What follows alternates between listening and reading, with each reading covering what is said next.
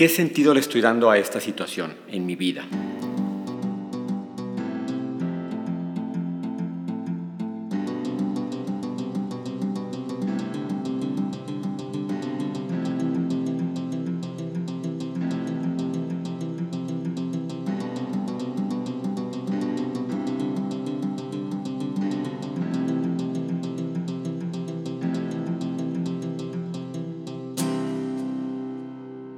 ¿Qué tal, querido oyente de Tesoro en el Cielo? Deseo que estés bien y en paz, así como todos los miembros de tu familia. Te habla Ezequiel Zárate, laico católico y padre de cuatro hijos. Recordemos que laico es la rama de los que somos seglares dentro del pueblo de Dios, que somos la iglesia en la tierra. Quiero hoy compartir contigo esta reflexión sobre los días que nos está tocando enfrentar y meditar un poco sobre la virtud teologal de la esperanza. Habíamos estado muy acostumbrados a escuchar sobre las empresas disruptivas, que si Uber, Airbnb, etc. También nos habíamos habituado a vivir en un mundo que decíamos cada vez más globalizado. Hoy estamos enfrentando una condición de vida que tiene estas dos características. Es una circunstancia globalizada y disruptiva, características de nuestros tiempos. Antes las epidemias por las condiciones en las que se vivía, pues en el mundo eran locales o regionales. Sin embargo, hoy nos toca enfrentar una condición de vida la cual contiene estas dos características. Una verdadera disrupción en nuestras vidas y estar presente de manera global. Con los programas de Tesoro en el Cielo pretendo ayudarnos con herramientas y conceptos que son muy básicos y esenciales para que nos ayuden a enfrentar las situaciones de vida. Hace unas semanas todavía no nos imaginábamos que estaríamos en las circunstancias en las que hoy nos encontramos. Me he puesto a reflexionar en estos días y veo que esta es una verdadera disrupción, que va de lo general, de lo macro, a lo particular, a mi ser vemos cómo la economía de las grandes potencias pues es efímera. La bolsa de Estados Unidos ha perdido todo lo que ganó en la administración de Trump solo en estos días. Sin embargo, la verdadera disrupción es la que debe provocar en mí y en la de cada uno. Me debo plantear el cómo estoy aprovechando y cómo capitalizo esta circunstancia de mi vida. ¿Qué me va a dejar este aprendizaje? ¿Qué debo de cambiar? Estas preguntas al primero que se las hago es a mí mismo. ¿Qué sentido le estoy dando a esta circunstancia de vida? Recuerdo el libro de Víctor Frankl, El hombre en busca del sentido, que escribió después de haber estado preso en los campos de concentración de Auschwitz-Birkenau. Y al haber ingresado ahí, se planteó tres objetivos. Número 1. Sobrevivir. 2. Servir a los demás. Y 3. Aprender algo. Esto fue su tabla de salvación para dar un sentido a su paso por el campo de concentración. Sabemos que Víctor Frankl es el padre de la logoterapia y ahí consolidó esta teoría y este fundamento con la vivencia de la práctica. Hace un poco un padre nos decía en su homilía de la misa, misas que por cierto hemos estado viendo por las redes, y nos decía el padre, el problema no es enfrentar esta situación de vida, el problema es enfrentarla sin un sentido. ¿Qué sentido le estoy dando a esta situación en mi vida? Todavía no terminamos las virtudes cardinales que habíamos estado revisando en los pasados programas. Sin embargo, me quise adelantar para hablar hoy de la virtud teologal de la esperanza. La esperanza. Y aquí eh, tomé un artículo de CatholicNet que escribe el padre Antonio Rivero. Y vamos a ver un poquito aquí de, la, de los fundamentos de la virtud teologal de la esperanza. Pues como sabemos, las virtudes teologales son tres, fe, esperanza y caridad. Fueron infundidas por Dios en nuestra alma el día de nuestro bautismo, pero como una semilla que había que hacer crecer con nuestro esfuerzo, oración y sacrificio. ¿Cuál es el fin de las virtudes teologales?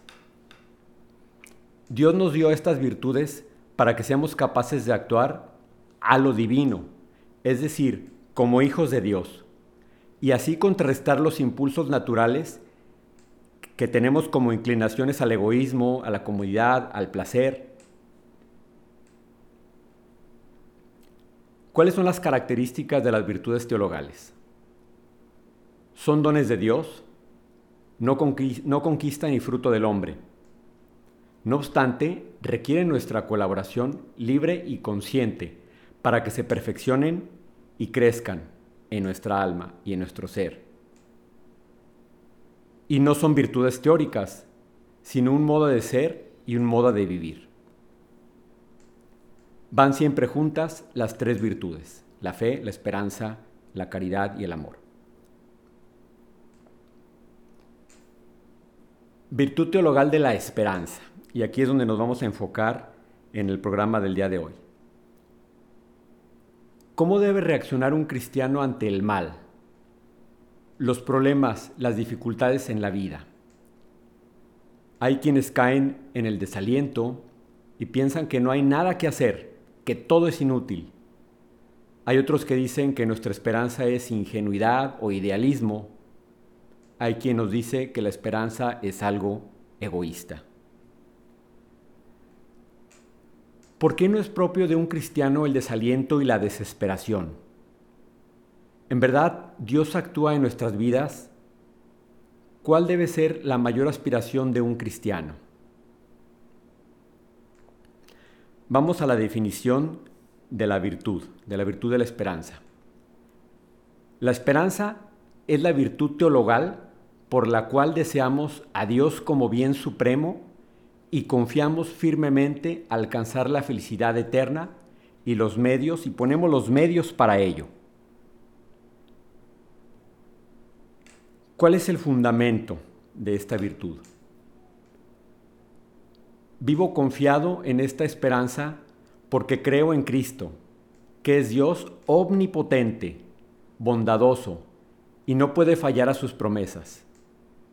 Así dice el eclesiástico, Sabed que nadie esperó en el Señor que fuera confundido. ¿Quién que permaneciera fiel a sus mandamientos habrá sido abandonado por él?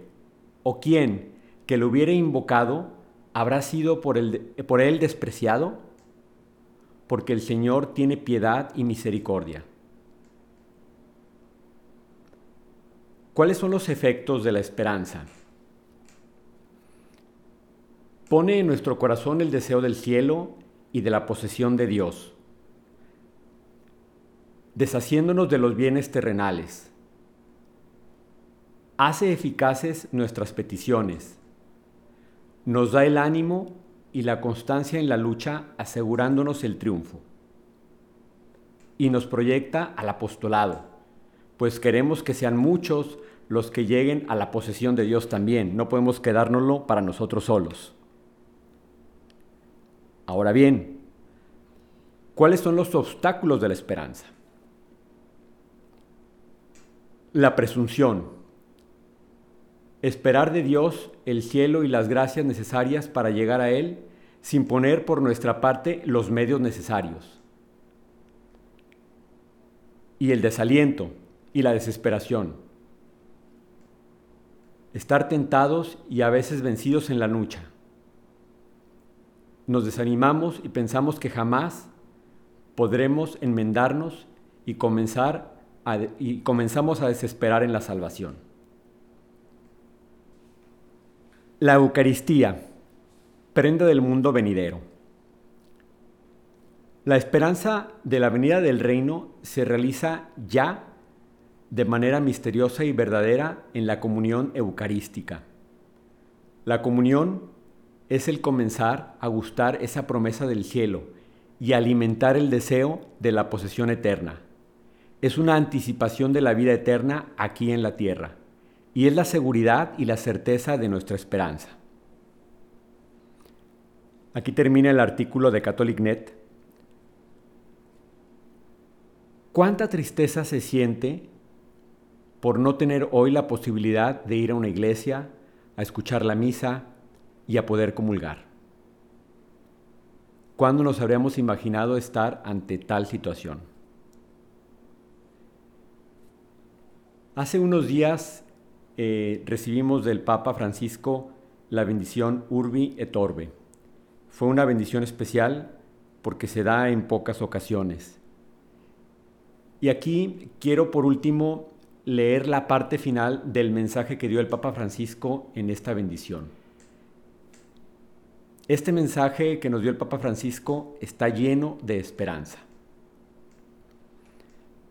Y nos dice, abrazar su cruz es animarse a abrazar todas las contrariedades del tiempo presente, abandonando por un instante nuestro afán de omnipotencia y posesión para darle espacio a la creatividad que solo el Espíritu es capaz de suscitar es animarse a motivar espacios donde todos puedan sentirse convocados y permitir nuevas formas de hospitalidad, de fraternidad y de solidaridad. En su cruz hemos sido salvados para hospedar la esperanza y dejar que sea ella quien fortalezca y sostenga todas las medidas y caminos posibles que nos ayuden a cuidarnos y a cuidar. Abrazada al Señor para abrazar la esperanza. Esta es la fuerza de la fe, que libera del miedo y da esperanza. Y continúa el mensaje. ¿Por qué tenéis miedo? ¿Aún no tenéis fe? Queridos hermanos y hermanas, desde este lugar que narra la fe pétrea de Pedro, esta tarde me gustaría confiarlos a todos al Señor, a través de la intercesión de la Virgen Salud de su pueblo, estrella del mar tempestuoso. Desde esta columnata que abraza Roma y al mundo, descienda sobre vosotros como un abrazo consolador la bendición de Dios. Señor, bendice al mundo, da salud a los cuerpos y consuela los corazones. Nos pides que no sintamos temor, pero nuestra fe es débil y tenemos miedo. Mas tú, Señor, no nos abandonas a merced de la tormenta. Repites de nuevo, no tengáis miedo. Y nosotros, junto con Pedro, descargamos en ti nuestro agobio, porque tú nos cuidas. Aquí el fin de la bendición del Papa Urbi et Orbe. Me llamó la reflexión esta bendición Urbi et Orbe que nunca en la historia de la humanidad había ocurrido una bendición desde la ciudad en Roma. Italia, que es uno de los países que ha tenido más enfermos. Para el mundo, también enfermo. Pero con esta bendición con el Santísimo, el favor de Dios, con nuestra esperanza, oración y sacrificio, esto terminará pronto. Muy bien, es todo por hoy. Muchas gracias por tu escucha Sígueme en Instagram y Twitter, estoy como Ezequiel Zara TJ. Dios te bendice, confía en Él.